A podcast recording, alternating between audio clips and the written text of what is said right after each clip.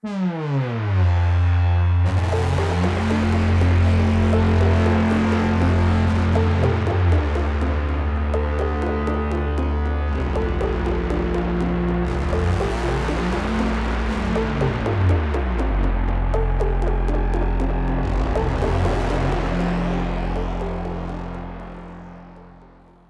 à tous, bienvenue dans votre podcast littéraire hebdomadaire Les Bibliomaniacs.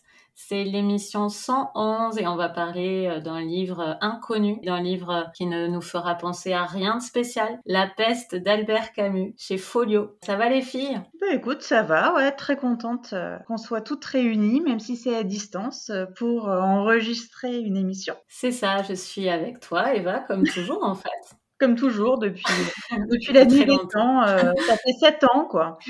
Laure. Bonjour. Et Léo. Bonjour à tous. Léo, tu veux nous résumer le livre? Oui, donc La peste est un roman qui se déroule à Oran, en Algérie, durant les années 40. Des rats morts de plus en plus nombreux sont découverts un peu partout dans la ville, et très vite, les médecins doivent se rendre à l'évidence, contre toute attente, il s'agit d'une épidémie de peste bubonique. Parmi les personnages principaux, on suit notamment le docteur Bernard Rieux, dont la femme tuberculeuse vient de quitter la ville pour se faire soigner, et qui se retrouve, comme tous ses confrères médecins, en première ligne face au fléau, alors que la ville ferme ses portes pour une durée indéterminée. Merci Léo. Laure, tu étais en train de le lire sur une précédente émission et ça nous a donné envie d'en parler. Qu'est-ce que tu en as pensé de La peste? Alors moi, La peste, c'est un livre que j'avais lu euh, il y a très longtemps, je pense quand j'étais au lycée ou, encore euh, étudiante, qui m'avait fait une bonne impression mais qui m'avait pas spécialement euh, marqué.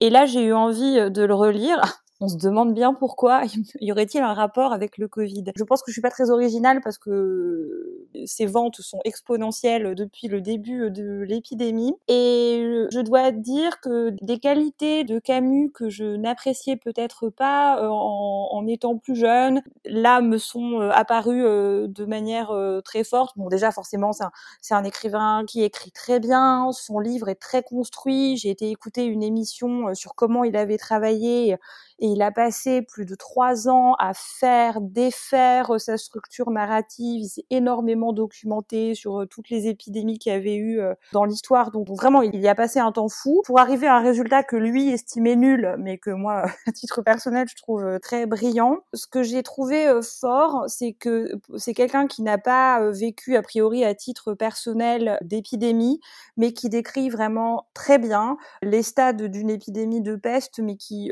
pour plein de raisons, euh, résonne aussi, je trouve, euh, avec la période qu'on traverse euh, en ce moment. D'abord, un peu une sorte de stupeur. Alors, il y a des gens qui sont un peu dans le déni, qui continuent à vivre leur vie malgré tout, des gens qui ont très, très, très, très, très, très, très peur. Enfin, il y a une sorte de d'ambiance un peu chaotique. Ensuite, le catastrophisme, et puis après, cette espèce de long tunnel de grisaille dans lequel on, s'engage. Alors, la, peste, bien entendu, c'est beaucoup plus dramatique que le Covid. Hein. Le parallèle ne peut pas aller jusqu'au bout. Mais voilà, il y a, quand même plein de choses où c'est d'une finesse et d'une intelligence sur les mécanismes de comment fonctionne une épidémie et de comment différents individus peuvent y réagir.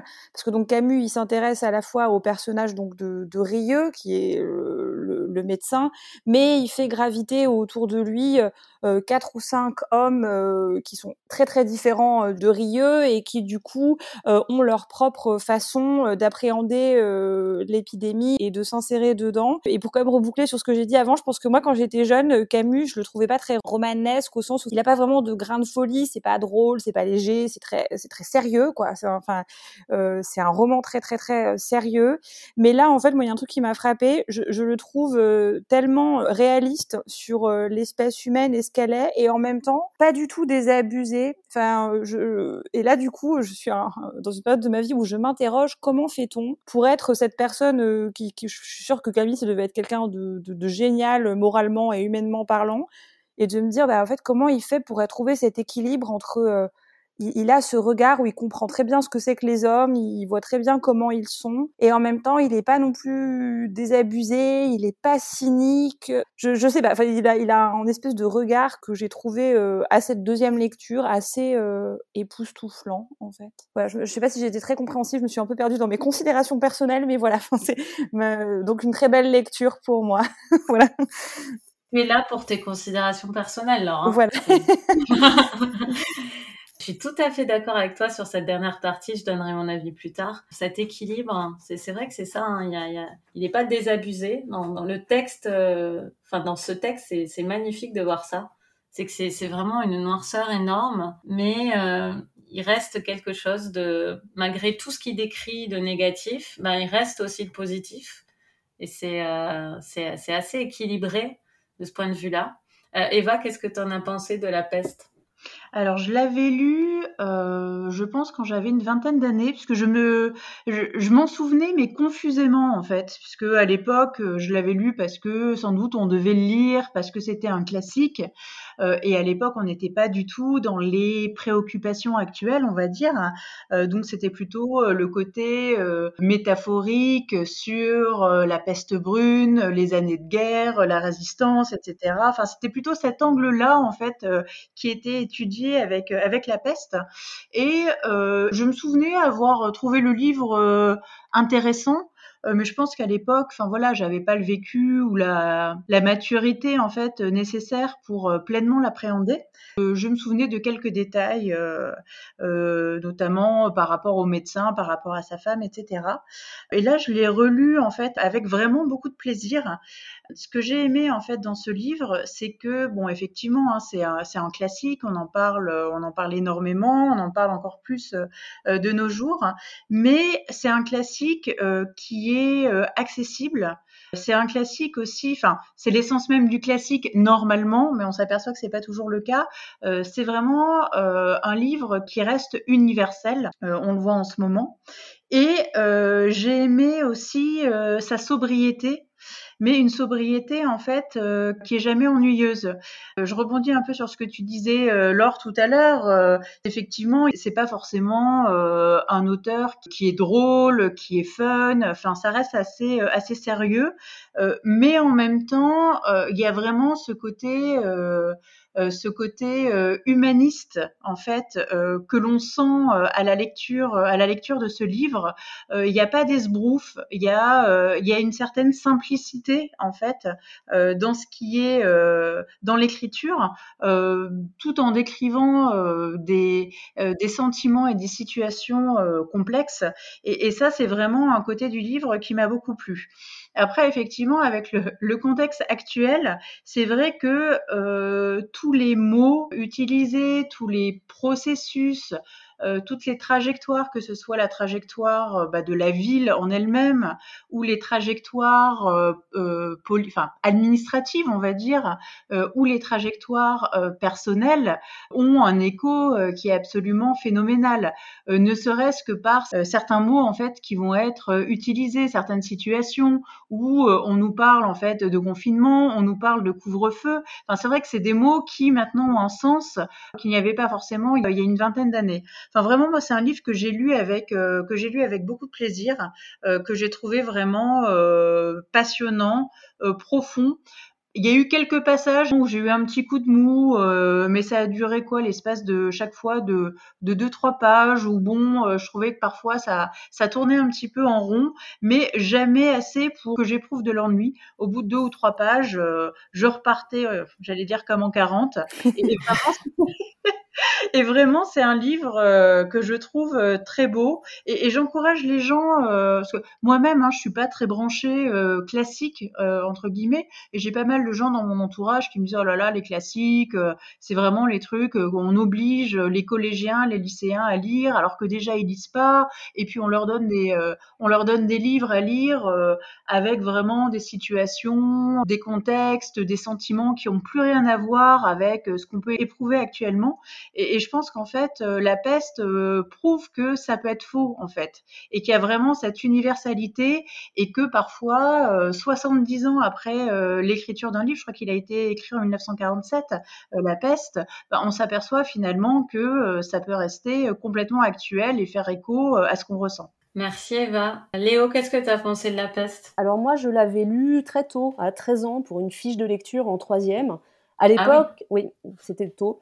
Euh, mais à l'époque, j'avais quand même aimé, mais je pense que j'avais pas forcément tout bien compris. Et d'ailleurs, je me suis rendu compte en le relisant que j'avais presque tout oublié, à part le début, l'histoire des rats, qui est, c'est vrai, assez, euh, assez marquante. De Camus, moi, je me souviens beaucoup mieux de son cycle de l'absurde, donc euh, l'étranger, Caligula et, et, le mythe de Sisyphe, que j'ai lu plus tard et dont je garde aussi un excellent souvenir. J'ai vraiment apprécié cette relecture de La Peste pour un peu toutes les raisons que vous avez données, Eva et Laure. J'aime beaucoup le ton du livre, ainsi que le style d'écriture de Camus. C'est un roman qui est facile à lire, mais qui en même temps respire l'intelligence en toute simplicité. Il y a de très belles descriptions de la ville d'Oran, des descriptions qui évoquent souvent le ciel et la lumière, et mm. aussi de nombreuses réflexions philosophiques. N'oublions pas que Camus était aussi philosophe. Dans le livre, il y a pas mal d'observations qui font mouche, et personnellement, j'ai eu envie de noter plein de citations pendant toute la durée du livre. Dans La peste, il y a aussi de beaux personnages qui incarnent différentes philosophies. On va avoir ceux qui acceptent leur sort avec résignation, ceux qui essayent de fuir, ceux qui s'engagent pour lutter contre la maladie, pour aider leurs prochains, ceux qui prêchent de bonnes paroles. Donc on a une certaine variété dans les personnages euh, choisis par Camus. Et malgré tout, c'est un récit qui est tout de même porté par une certaine foi dans l'être humain, qui est d'ailleurs relayé par le narrateur, euh, qui est un témoin privilégié de la catastrophe, dont on ne connaîtra l'identité qu'à la toute fin du roman. Donc on a cette espèce d'observateur extérieur, euh, voilà, qui, qui relate les faits, sans, forcément savoir de qui il s'agit. La métaphore filée sur le nazisme et la peste brune euh, est pertinente durant la totalité du roman, mais effectivement, celui-ci prend une saveur toute particulière en 2021, comme vous l'avez très bien dit. Euh, on peut pratiquement le lire au premier degré. La description des différentes étapes de l'épidémie est euh, particulièrement bien menée. On sent que Camus est bien documenté sur la peste. Mmh. Et puis évidemment, on peut s'amuser entre guillemets, à établir des corrélations avec, euh, avec ce que nous vivons actuellement, toute proportion gardée, bien entendu, puisque la peste n'est pas le Covid, comme tu l'as dit, Laure, mais que ce soit au niveau des mesures prises pour endiguer le fléau, ou dans la diversité des comportements observés chez, euh, bah, chez nos concitoyens en réaction aux restrictions ou aux dangers, il y a quand même pas mal de similitudes, de choses qui demeurent aujourd'hui et qui avaient été aussi assez bien observées par Camus à l'époque. Voilà, donc sur tous les plans, ça a été pour moi une très belle lecture. Et, et comme l'a dit Eva, ben, n'ayez pas peur de ce classique qui est vraiment très accessible et qui trouve une résonance particulière aujourd'hui. Alors, je suis d'accord avec vous toutes. Moi, j'avais lu des extraits au lycée, mais j'avais, je crois pas que j'avais lu le livre en entier. justement, j'aurais bien aimé comme le mettre au programme d'une classe ou une autre, parce que j'étais pas du tout réticente aux découvertes de mes profs. Donc, je pense que ça m'aurait vraiment plu j'ai trouvé que c'était une lecture euh, vraiment passionnante dès le début. C'est un début euh, extrêmement romanesque, presque cinématographique. C'est rats qui viennent mourir parmi les humains. Et puis, euh, c'est la parenthèse qui s'ouvre et ce sera la parenthèse qui se ferme aussi. Donc, c'est d'une grande habileté au niveau du, récit. Et bon, évidemment, ce n'est pas du tout drôle. C'est même parfois... Enfin, je pense notamment à une scène très, très dure avec un enfant qui est malade de la peste. Ça peut même être quand même assez éprouvant parce que comme c'est très bien écrit, euh, forcément on se projette euh, extrêmement bien dans les scènes. Donc euh, quand on parle de la peste, bon, c'est tout de même difficile par moment, mais j'ai eu quand même quelques sourires. C'est le genre de sourire qui émane de la perfection de certains passages et de certaines observations. Et notamment, enfin c'est un petit détail, mais qui m'a fait rire par rapport à aujourd'hui. Camus explique que tout d'un coup, dans la ville, on a décidé de surconfiner certaines personnes, certains quartiers, par rapport aux quartiers déjà préalablement confinés. Et il explique que les gens qui sont surconfinés se disent euh, bon, au moins tout, tout le monde est confiné, donc acceptent un peu leur sort en disant que personne n'est en train de faire la fête et ceux qui sont euh, confinés à, à, la moyenne, on va dire, se disent oh là là, il y a pire que nous. Maintenant, il y a des surconfinés, donc ils regagnent en joie de vivre. Euh, je pèse mes mots évidemment, mais c'est euh, il y a des il y a vraiment des détails à chaque page qui m'ont parlé de par le contexte, même si ça n'a évidemment rien à voir en termes de gravité. Et par rapport à cette scène dont je parle, qui est très difficile, j'ai trouvé que c'était un très grand livre aussi sur la médecine donc le personnage central, c'est tout de même un médecin euh, avec euh, une vraie belle morale, euh, puisqu'il aime en même temps les hommes, il, veut les, guérir, et il, veut aussi appliquer strictement les règles du confinement. Et on a face à ça un romantique qui veut absolument sortir de la ville pour, pour retrouver son amour. Et, j'ai trouvé que cet équilibre était magnifique entre bah, le, la personne à la vide et la, et la personne intime qui est ce médecin. Et on voit un petit peu les dilemmes et la, la, fatigue harassante. Je trouve que la fatigue a rarement été aussi bien décrite que dans ce roman, en tout cas dans mes lectures. Euh, c'est pas un livre sur la fatigue au global, mais lorsqu'il parle de la fatigue, je trouve que c'est extrêmement euh, puissant et je pense qu'en ce moment, on peut lire ça aussi en pensant aux soignants actuellement parce que c'est très émouvant les passages où il décrit le, niveau de fatigue et les différentes étapes de cette deuxième maladie en fait, qui est la fatigue liée à une pandémie euh, d'une telle ampleur. Donc voilà, c'était juste les choses que j'aurais pu rajouter à ce que vous avez très bien dit. Donc je recommande. C'est vrai que pour rebondir sur ce que tu dis, il y a un moment qui est très beau et qui moi m'a fait réfléchir à quelque chose sur les médecins. C'est un moment, euh, il a une scène avec sa mère qui est très embêtée pour lui parce qu'elle sent qu'il est en train de, de devenir indifférent, enfin qu'il a une sorte, qu'il est en mmh. train de se construire une, une armure et qu'en fait lui il est là, mais en fait c'est la meilleure chose qui puisse m'arriver parce qu'en fait il y a que comme ça qu'il peut tenir. En fait, s'il mmh. continue à tout se prendre en pleine face, il va pas y arriver. Et moi j'ai pensé au je sais pas si vous, je pense que tout le monde a vécu ça, des moments où on est dans les hôpitaux et, où les médecins, euh, enfin moi je sais pas, il y en a certains, j'avais envie de leur sauter à la gorge en disant mais c'est mon problème, c'est ma vie, ou c'est des gens qui me sont très proches et vraiment euh, ont envie de les secouer. Enfin bon, en tout cas j'ai eu des moments comme ça dans ma vie où j'ai eu envie de leur dire mmh. mais écoutez c'est vraiment très grave et oui bon, c'est très très grave c'est vrai pour moi, mais eux ils peuvent pas avoir ce comment dire, ils peuvent pas intérioriser mon niveau de gravité parce que sinon ils tiennent pas en fait. Enfin et euh, enfin moi ça m'a fait réfléchir juste aux gens qui exercent la médecine en, en, en général à ce, à ce recul nécessaire parce que s'ils sont dans une empathie délirante pour tout, tout, tout, tous leurs patients, en fait, ils peuvent pas. Ils peuvent pas exercer. Mm. Mm. Bah écoutez, euh, on vous a parlé d'un livre très connu que peut-être vous ne connaissiez pas. Moi, je suis assez curieuse euh, de, de, vos réactions. Est-ce que vous l'avez déjà lu? Quel est le souvenir que vous avez? On a déjà annoncé euh, l'émission et vous, êtes euh, plusieurs à nous avoir dit que vous l'aviez un peu oublié, comme euh, certaines d'entre nous. Donc euh, voilà, dites-nous si vous allez y retourner, dites-nous si vous préférez attendre un peu qu'on sorte de la période. Et voilà, n'hésitez pas à revenir vers nous sur ce livre, ça, ça nous intéressera beaucoup. Et on va passer à un destin assez extraordinaire, c'est le coup de cœur d'Eva. Eva, t'es prête? Mais je suis prête, je suis là. Je vais vous parler euh, aujourd'hui d'un livre qui s'appelle La Belle Lumière d'Angélique Villeneuve. Alors c'est un livre que j'ai lu pour deux raisons. Euh, déjà parce que euh, Angélique Villeneuve, c'est une autrice que j'ai découverte il y a quelques années et que j'aime beaucoup. J'aime beaucoup son écriture.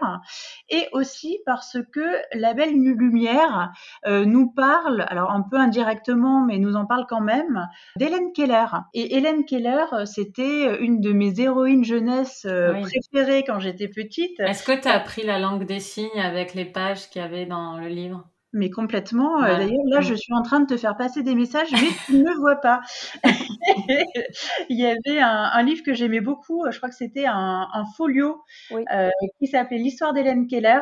Euh, et, j'adorais ce livre quand j'étais petite. Et, et forcément, quand j'ai su que euh, La Belle Lumière euh, parlait d'Hélène Keller, je me suis précipitée. Donc l'histoire d'Hélène Keller, euh, je pense que la plupart la connaissent, mais quand même. Donc petite fille à l'époque qui avait 18 mois, en 1882, elle a souffert en fait de très fortes fièvres. Elle a failli mourir. Et euh, finalement, après quelques jours, euh, la fièvre euh, s'est calmée. Ses parents l'ont cru sauvée. mais après quelques temps, il s'est passé un peu des choses, des choses un peu bizarres. Ils ont commencé à avoir des doutes. Et ils se sont aperçus en fait que suite à cette fièvre, elle était devenue sourde et aveugle. Donc cette petite fille euh, qui vivait dans un milieu euh, assez euh, privilégié en Alabama, hein, ses parents avaient une grande propriété, avaient beaucoup d'employés de maison, enfin était assez assez fortunée, bah, se retrouve avec une enfant qui ne peut plus communiquer.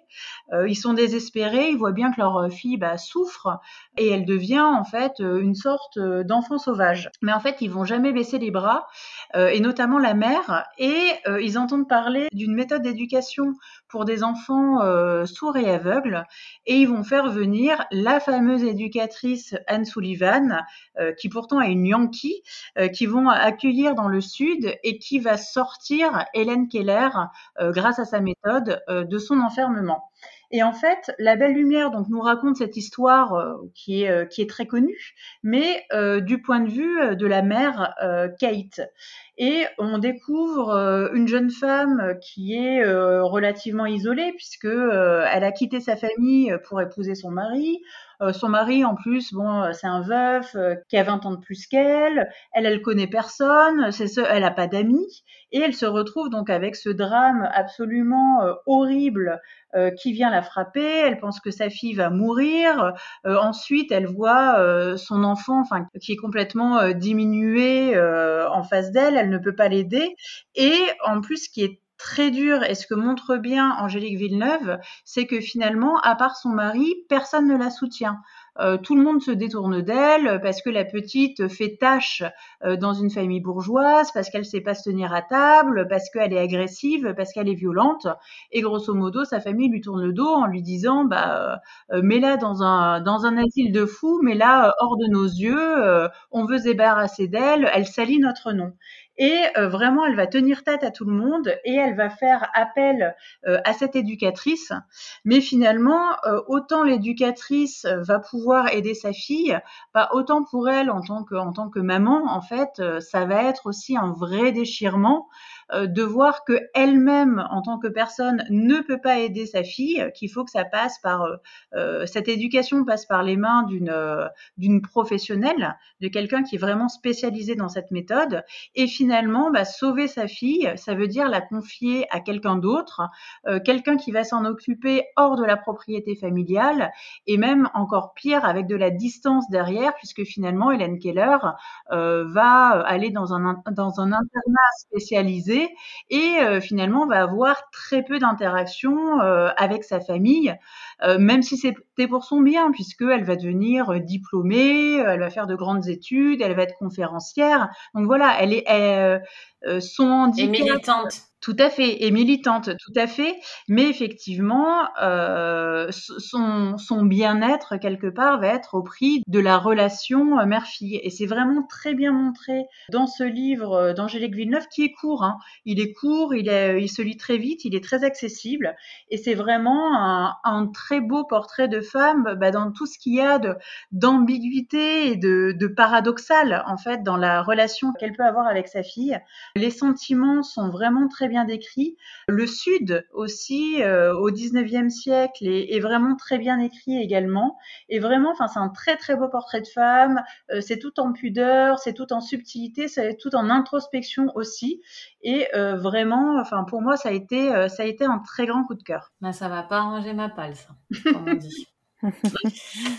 Euh, parce que Hélène Keller, ouais, mais en fait, j'avais oublié son destin euh, fou. Hein. Hélène Keller, euh, pour l'époque, elle a réussi à faire tout ça. c'est spectaculaire. Hein. Non, mais déjà, déjà que maintenant, c'est quand même un, un drame, un drame assez absolu et c'est très compliqué de, de vivre avec un handicap, même avec euh, les méthodes modernes, même avec Internet qui permet, euh, enfin voilà, de faire des recherches pour les parents. Mais à l'époque, c'était vraiment, euh, on envoyait des lettres pour demander des mmh. recommandations. Enfin, c'était, euh, il y avait vraiment pas toute tous les, les, réseaux sociaux, les médias mmh. qu'on peut avoir maintenant pour essayer de voilà de, de trouver une aide. Là, c'était vraiment comme envoyer une bouteille à la mer et finalement, ça a porté ses fruits. Bah, merci beaucoup Eva pour ce coup de cœur. Vous lisez quoi cette semaine les filles? Léo? Euh, Alors je commence Lune de glace d'Antoine Traki. C'est un thriller mais en fait c'est le troisième tome d'une trilogie.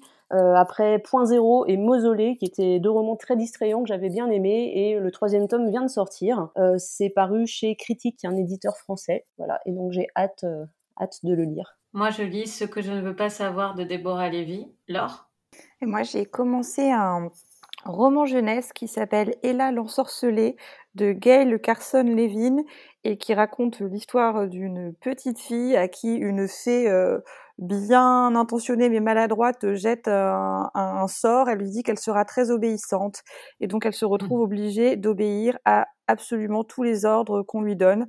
J'ai trouvé le principe narratif génial. Je vous dirai si c'est bien. Ah oui, c'est une bonne idée. Mmh. Eva? Et moi, je suis en train de lire le nouveau livre de Willy Vlotine qui s'appelle Devenir quelqu'un. Super, bonne lecture à toutes. La prochaine émission, ce sera une émission jeunesse avec Claire et Amandine. Et la prochaine émission adulte, on parlera de 209 rue Saint-Maur, Paris 10e, autobiographie d'un immeuble de Ruth Silberman. Si vous voulez le lire euh, avant de nous écouter, n'hésitez pas. On en dira, je pense, beaucoup de bien. à très bientôt. Bonne lecture. Au revoir. Au revoir. Bonne lecture à tous.